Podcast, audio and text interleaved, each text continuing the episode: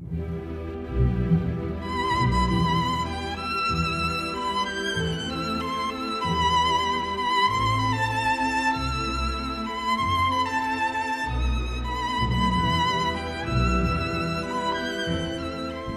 泽东的读书时间，继续阅读《人生的枷锁》下七十六。第二天下午，菲利普坐在自己房里，不晓得米尔德里德是否会来。昨天夜里他没睡好。上午，他在医学院的俱乐部看了一份又一份的报纸。这时正值假期，他认识的学生很少在伦敦，但他找了一两位聊聊天下下棋。打发了沉闷难熬的时光。午饭后，他觉得发急了，头也疼得厉害，便回宿舍躺下来。他想看本小说。他没见到格勒菲斯。前天夜里，菲利普回来时，他不在。他听见他回来了，可是他不像通常那样顺便到菲利普的房间看看他是否睡着了。清晨，菲利普听到他很早就出去。显然，他想避开他。突然，有人轻轻地敲门。菲利普一咕噜从床上跳下来开门。米尔德雷德一动也不动地站在门口。“进来吧。”菲利普说。他进来后，他随手把门关了。他坐了下来，犹豫了一下，才开口：“谢谢你昨天晚上给了我两县令。”他说。“哦，那没什么。”他向他淡然一笑，这是菲利普想起一条小狗因为淘气挨打后又想和主人和好的那副胆怯谄媚的可怜相。我和哈利吃午饭去了，他说。是吗，菲利普？假如你还要我星期六陪你一道走的话，我就跟你走。他心里立刻感到一阵胜利的喜悦，但这种感觉瞬息即逝，心中的疑团随之而来。是为了钱吗？他问道。部分是的，他简单的回答。哈利无能为力，他欠这儿五个星期的房租，欠你七磅。裁缝也催着他要钱。他把能典当的东西都拿去当，但已当光了。为了这套新衣服，我费了好大的劲儿才将裁缝打发走。到星期六还得付房租，我又不能在五分钟里找到工作，要找个空缺，总需要稍等一段时间。他以平静却带着抱怨的声调说了这番话，似乎在隶属着命运的种种不公正。但这些不公正又是生来如此，只好逆来顺受。菲利普不回答，他对他这番话了如指掌。你刚才说部分，他终于说道：“是啊，哈利说你一向对我们俩好。他说你是他真正的好朋友，而你替我做的事，也许没有其他男人肯做。他说。”我们应该干正经事儿。他还说了你对他说的话，说他天性就喜新厌旧，不像你。说我若为了他而抛弃你是傻瓜。他不能长久，而你能。他自己这么说的。你想跟我一道走吗？菲利普问道。我不介意。他看了他一眼，痛苦地抿了抿嘴角。他确实获胜了，他可以随心所欲了。他笑了一声，嘲笑自己蒙受的耻辱。他迅速地瞟了他一眼，却一言不发。我一直真心实意地盼望能够跟你一道走。我认为，经过这一切不幸之后，我终将会得到幸福。他还没有将他要说的话说完，米尔德里德突然泪如泉涌。他坐的那张椅子，诺拉也曾坐在那儿哭泣过，而且像他一样，将头埋在椅子靠背上。向着椅背中间各脑袋的凹陷部分微微隆起的那一侧，我和女人无缘分。菲利普想到，他那瘦弱的身子因抽泣而颤抖着。菲利普从未见过一个女人哭得这么伤心，这太令人痛苦了，他的心都碎了。他身不由己地向她走过去，搂住她。她没反抗，在悲痛中任凭他去安慰。他柔声细语地在她耳旁讲一些安慰的话。他也不知道自己在说些什么话，他向他俯下身子，不停地吻着。你很难过吗？他终于说道。我死了就好了，他呻吟道。但愿我分娩时就死去。他的帽子碍手碍脚的，菲利普替他摘下来。他把他的头搁在椅背更舒适的部位，然后自己坐在桌子旁边，端详着他。爱情太可怕了，不是吗？他说道。想不到人们竟然还想恋爱。不久，他那猛烈的抽泣减弱了，精疲力竭地坐在椅子上，头往后仰，双臂无力地垂在两旁。他那副奇怪的样子，就如画家用来挂衣服的人体模型。我不知道你就如此的爱他，菲利普说道。他完全理解格雷菲斯的爱情，他设身处地，把自己放在格雷菲斯的位置上，用他的眼睛去看，用他的手去摸，用他的嘴唇吻他，用他那双色眯眯的眼睛向他微笑。正是他的感情使他吃惊，他从未想到他也会有恋情，这就是恋情。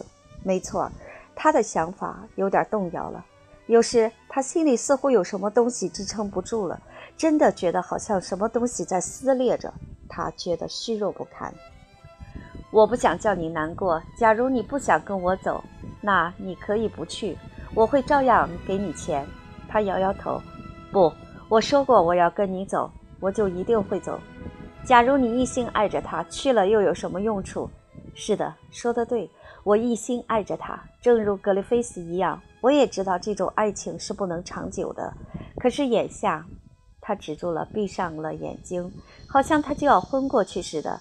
菲利普突然闪现了一个怪念头，并且不加思索地脱口而出：“你为什么不跟他一道走呢？”“我哪能呢？你知道我们没钱呀。”“我给你们钱。”“你？”他站了起来，望着他，他的眼睛开始亮起来了，双颊也渐渐有了血色。“也许你最好先了结这件事，然后再回到我这儿来。”提出了这项建议，他心中非常痛苦。可是这种折磨使他有种奇怪的、微妙的感觉。他瞪大了眼睛盯着他。哦，我们怎么好花你的钱？哈利是不会答应的。哎，假如你劝他的话，他会的。他的反对倒使他更坚持自己的意见了。但是他打心眼里希望他坚决的拒绝。我给你一张五磅的钞票，星期六到星期一你们就可以一起走了。这你们很容易就能办到。星期一他要回家，直到他在伦敦北部上任为止。哦，菲利普，这是真的吗？他拍着手叫道：“只要你让我们走，我以后会更爱你，我会为你做任何事情。我相信，假如你这么办的话，我就会断念的。你真的给我们钱吗？真的。”他说。他完全变成另一个人了。他开始笑了。他可以看出他欣喜若狂。他站起身来，拉着他的手，跪在菲利普身边。菲利普，你真好，你是我认识的最好的人。以后你会不会生我的气啊？他微笑着摇头。可是他内心是多么痛苦啊！我可以现在就去告诉哈利吗？我可以对他说你不介意吗？除非你答应说没关系，他是不会同意的。啊！你不知道我多么爱他。以后你要我干啥都行。星期一我就和你上巴黎，去哪儿都成。他站起来，戴上帽子。你上哪儿？我就问他带不带我去。这就去吗？你要我留下吗？只要你乐意，我就待下来。他坐了下来，可是他笑了一下。不，没关系，你最好马上就走。只是有一件，现在我见到格雷菲斯受不了，这太伤我的心了。就说我对他没什么恶意之类的话，但请他离我远一点。好的，他跳了起来，戴上手套。我会将他说的话告诉你的。你今晚最好同我吃饭。好啊。他扬起脸来让他亲吻。当他的嘴唇贴住他的嘴唇时，他一下子搂住了他的脖子。菲利普，你真是个可爱的人儿。一两个小时后，他差人给他送来了一张条子，说他头痛，不能同他一道吃饭。这几乎是菲利普预料中的事。他知道他正同格雷菲斯用餐，他嫉妒极了。可是那迷住这两个人的心窍的突如其来的恋情，好像是从外界来的似的，好像是爱神造访他们似的。他觉得无能为力。他们相爱是非常自然的。他看到了格雷菲斯胜过自己的种种优点，并且承认。假如他处于米尔德里德的地位，他也会像他那样做的。最使他伤心的是格里菲斯的背信弃义。他们曾经是那么好的朋友。格里菲斯也知道他多么热烈地爱着米尔德里德。他对菲利普应该手下留情。一直到星期五，他才见到米尔德里德。他盼望能见他一面，可是当他来了的时候，他意识到他压根儿没想到他，他的心思全倾注在格里菲斯身上了。他突然恨起他来了。现在他明白了，他和格里菲斯为什么会相爱。格里菲斯是愚蠢的，哦，太蠢了。他老早就知道这一点了，但却视而不见。他既愚蠢又头脑简单，他的魅力掩盖了十足的自私。为了满足自己的欲望，他不惜牺牲任何人的。他过的生活是多么空虚啊！整天不是在酒吧街闲逛，就是在杂耍剧场饮酒作乐，再就是到处寻花问柳。一本书也不读，除了轻佻、无聊、庸俗、下流的东西外，他一概不感兴趣。他不曾有过高尚的念头，他经常挂在嘴边的字眼是漂亮，这就是他对男人、女人的最高赞扬。漂亮，难怪他讨米尔德里德的欢心，他们臭味相投，真是天生的一对。菲利普对米尔德里德谈论些无关紧要的事，他知道他想谈谈格里菲斯的事。但是他不给他机会，也不提及两天前的晚上他借口不和他吃晚饭的事儿。他对他漫不经心，想让他认为他突然变得毫不在乎了。他施展特殊的技巧，专挑一些琐碎的事说。他知道这样会伤害他，可是他的话又那么含糊不清，那么柔中有刚，因此他也生气不得。最后，他站了起来。现在我该走了，他说：“你大概挺忙的吧？”他回答说：“他伸出手来，他和他握别，为他打开房门。他知道他想说的是什么，也知道他那副冷漠讽刺的神态把他吓住了。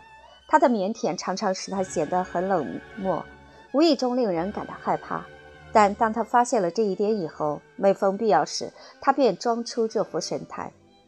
你没有忘记你的诺言吧？他打开门时，他终于说道：“什么诺言？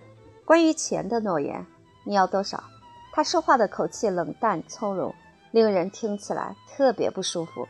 米尔德里德的脸红了。他懂得此刻他对他恨之入骨，对他能克制自己不向他大发脾气，他感到惊讶。他想让他难受一下，就是那套衣服和明天要付的房租，就这么一些。哈利不走了，所以我们不需要那笔钱了。菲利普的心猛跳了一下，他松开门把手，门又关上了。为什么不去了？他说：“我们不能去，不能花你的钱。”一个魔鬼抓住了菲利普，这是一个潜伏在他体内的自我折磨的魔鬼。虽然他一心希望格里菲斯和米尔德里德不要一块儿走，然而他身不由己，竭力通过米尔德里德去说服格里菲斯。我不明白，只要我愿意，为什么不能去呢？他说，我对他也是这么说的。我倒认为，要是他真的想去，就不会犹豫了。哦，不是那么回事儿，他倒是想去。要是他有钱，马上就走。要是他如此拘谨的话，那我就把钱给你。我对他说，假如他愿意去，你会借钱给我们的，我们尽快的归还就是了。跪下来求一个男人带你去度周末，你可真变了。真变了，不是吗？他厚颜无耻地笑着说。菲利普浑身打了一个寒噤。那你们打算干什么呢？他问道。不干什么，他明天就要回家了，他必须回去。菲利普有了救星了，没有格雷菲斯的挡路，他就能将米尔德里德拉回来。他在伦敦一个熟人也没有，他只好回来找他。他们单独在一块儿时，他能够立即使他忘记这段疯狂的爱恋。假如他不再说什么，那就什么事儿都没有了。可是他有一种残忍的愿望，他要打消他们在廉耻方面存在的顾忌。他想知道他们对待他究竟会可恶到何等地步。只要他稍加引诱，他们便耐不住了。一想到他们将蒙受耻辱、声誉扫地，他的心里感到异常的兴奋。虽然他说的每个字儿都在折磨着自己，可是，在折磨中，他发现了莫大的乐趣。看来机不可失，时不再来啊！我对他也是这么说的。他说，他话中亢奋的声调触动了菲利普，他神经质地咬着指甲。你们想到哪儿去？哦，去牛津。他在那儿上过大学。他说要带我去各个学院转转。菲利普记得他曾经建议到牛津去玩一天，他却断然拒绝，说他一想到那儿的风景就觉得厌烦。看来你们会遇上好天气的。眼下那儿一定很好玩的。我已经尽力劝他去了，为什么不再试试？要不要说是你要我们去的？我认为你不应该说的这样直截了当。菲利普说。他停了两分钟，看着他。菲利普竭力以友好的眼光看他，他憎恨他，蔑视他，但又一心一意地爱着他。我把我的打算告诉你吧，我去看看他是否能行。要是他说行的话，我明天就来取钱。你什么时候在家？午饭后我就回来等你。那好，你衣服和房租的钱我现在就给你。他走到书桌旁，拿出手头所有的钱。那件衣服是六吉尼，还有他的房租和食物，以及小孩一星期的生活费。他给了他八磅十先令。多谢，他说。他离开，他走了。